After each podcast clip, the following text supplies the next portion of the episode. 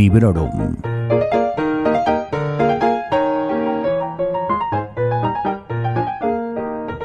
Hola, soy Vanessa y esto es Librorum, un podcast en el que hablo de mis últimas lecturas, sobre todo si las he disfrutado y las recomiendo, y siempre sin spoilers.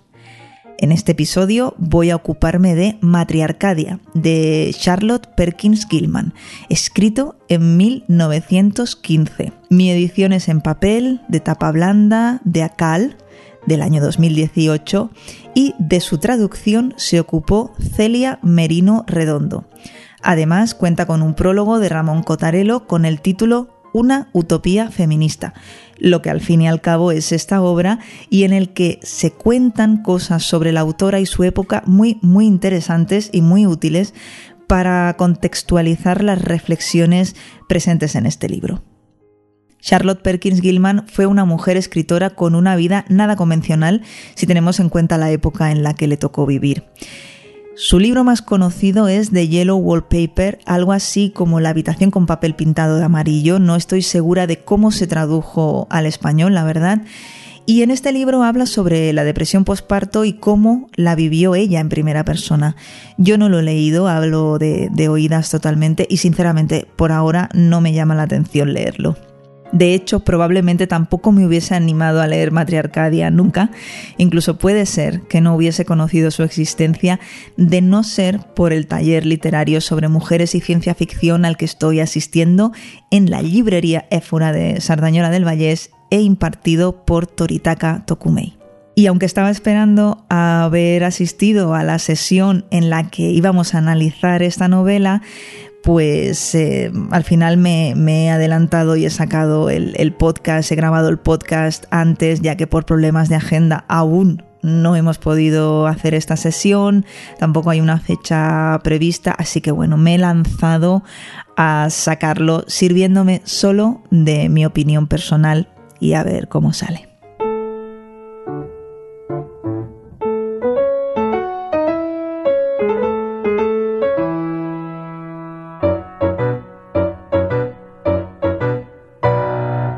Esta novela, con aires de estudio antropológico y sociológico y de manifiesto feminista, nos cuenta la historia de un país, Matriarcadia, Herland, en la versión original, al que llegan tres jóvenes aventureros. Y al aterrizar se topan con una sociedad ordenada, ecologista, feliz y pacífica, en la que no ha nacido un varón en los últimos dos mil años. Sus habitantes, os preguntaréis, ¿y cómo se reproducen estas mujeres? Pues se reproducen mediante la partenogénesis. Y por supuesto que tuve que buscar en qué consistía esto y aquí os dejo con la voz del señor Mirindo, muy como siempre, pues le he pedido que me grabe algo y él lo ha hecho muy amablemente, le doy las gracias y aquí pues podéis escuchar la definición. La partenogénesis es un tipo de reproducción sexual que consiste en el desarrollo de una célula reproductora hasta llegar a formarse un nuevo individuo, sin que se produzca fecundación. Normalmente es el óvulo el que se desarrolla de este modo, como ocurre en ciertos crustáceos e insectos. Así pues, a partir de este hecho plausible, aunque bueno, poco probable, Perkins Gilman construye una utopía para imaginar esa sociedad tan diferente a la suya, a esa sociedad norteamericana tan rígida de finales del siglo XIX y principios del XX, en la que la mujer no podía salirse de los márgenes de lo que se supone que la feminidad y la maternidad significan. Ya sabéis, una sociedad en la que la mujer está totalmente supeditada a la voluntad de su marido y o de su padre y en la que lo que aporta a la sociedad son hijos y cuidados tanto de la casa como de la familia. No descubro nada nuevo, no es una cosa tampoco que esté totalmente ya en el pasado, ya sabéis que en muchos lugares sigue siendo así, pero bueno, siguiendo con la, con la novela, cuando estos tres hombres entran en contacto con las mujeres de Matriarcadia, bueno, encuentran un gran contraste entre ellas y entre lo que ellos consideran que significa ser mujer y su papel en la educación, en el amor y, y en todo en general. Además, también podemos constatar un hecho que bueno, que a mí personalmente me, saltó mucho a los ojos, ¿no? Que es que en el imaginario masculino la mujer siempre es joven. Y esto se menciona en la obra con, con mucha intención, no te pasa desapercibido. A su vez, las nativas del lugar eh, toman apuntes, están muy interesadas, estudian de una manera muy exhaustiva y con mucha curiosidad la vida que llevan esas otras mujeres, ¿no? A los que además estos extraños consideran de su propiedad. Para ellas todo es rarísimo, y esto lo voy a leer, dice, la tradición de ver a los hombres como guardianes y protectores había muerto por entero. Aquellas decididas vírgenes no tenían hombres a quienes temer y por tanto no necesitaban protección alguna.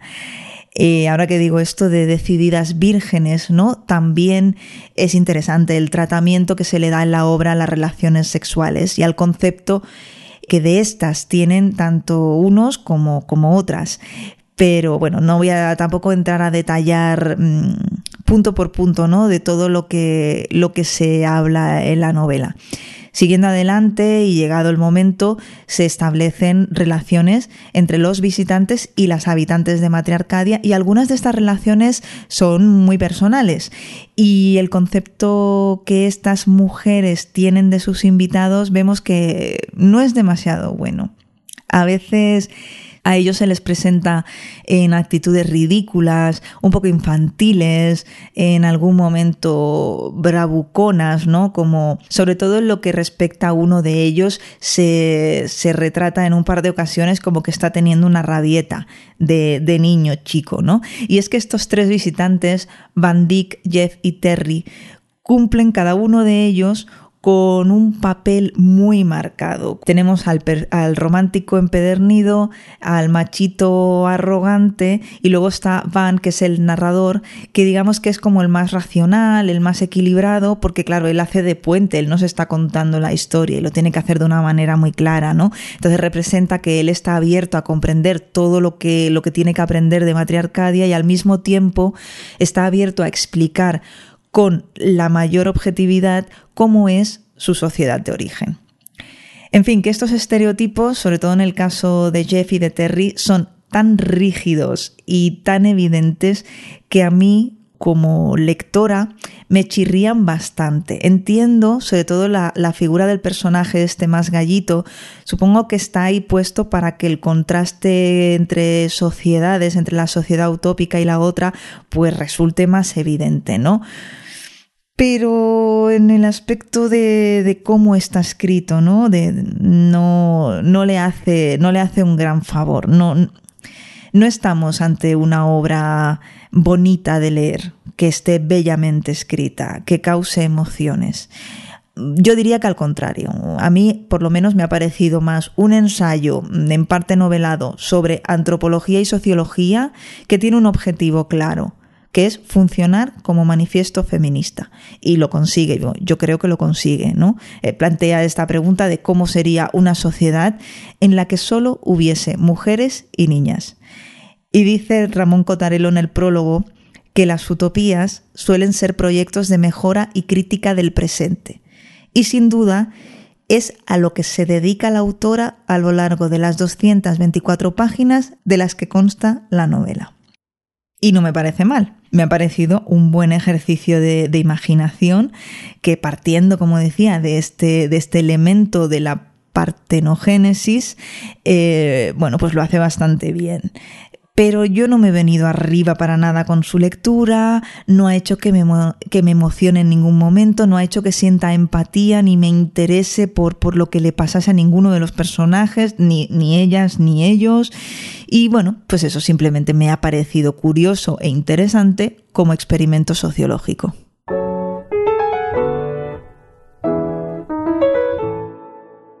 Hay un artículo del País publicado el pasado 26 de marzo de este 2019 que está escrito por Edurne Portella y de título El País de las Mujeres, al que quizá os interese echar un vistazo. Habla precisamente de, de esta obra, Matriarcadia, y de su autora. Os dejaré el link en las notas correspondientes a este episodio del podcast en la web de sons.red. Y el pasado 23 de abril celebramos, como cada año, San Jordi y el Día del Libro. Espero que compraseis muchos libros, que regalaseis tantos otros y que no lo hagáis solo en este día, por bonito que sea. Espero que algún que otro nuevo o nueva oyente haya llegado a Librorum gracias a la lista que las buenas gentes de ebooks publicaron ese día con podcast sobre literatura, en la que no solo incluyeron a Librorum, sino también a nuestro podcast primo hermano, que es el Rincón Criminal de Ucho. De nuevo, muchísimas gracias. Y ya solo queda una pequeña sección antes de deciros adiós. Se trata de una mini sección con un invitado de lujo que me ayudó a explicaros la resolución del sorteo que os planteé en el programa número 31 de este podcast. Por favor, no os la perdáis. Viene ahora mismo.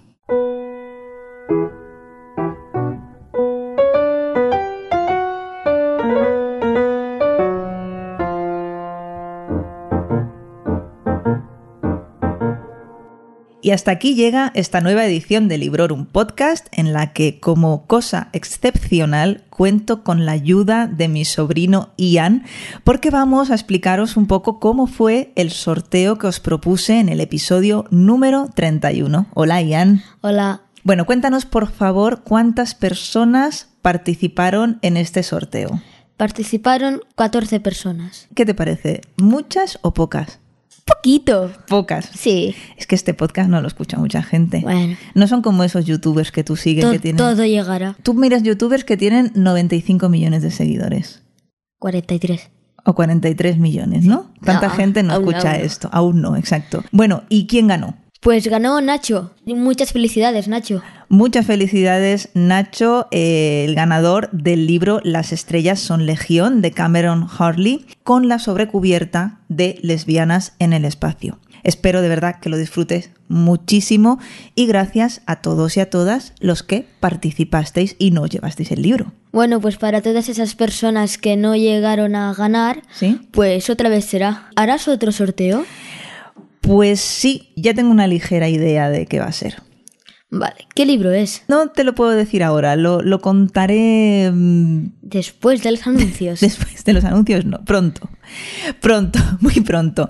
De momento creo que, que puedo adelantar que vamos a sortear, porque espero que me ayudes otra vez, Sí, sí. eh, un libro de relatos, pero de eso ya hablaremos más, más adelante. De momento, muchas gracias Ian por acompañarme en esta despedida y espero que vuelvas pronto al programa. Bueno, eso lo deciden los comentarios. ¿Los comentarios de los oyentes? Sí. Bueno, yo estoy segura de que a todo el mundo le ha encantado escucharte y seguro que todo el mundo me dice que vuelvas Espero, pronto. Espero. Hasta pronto. Adiós. Y a todos y a todas los que seguís ahí escuchando y participando, muchas gracias por seguir apoyando este Librorum de Sons Podcast. Felices lecturas.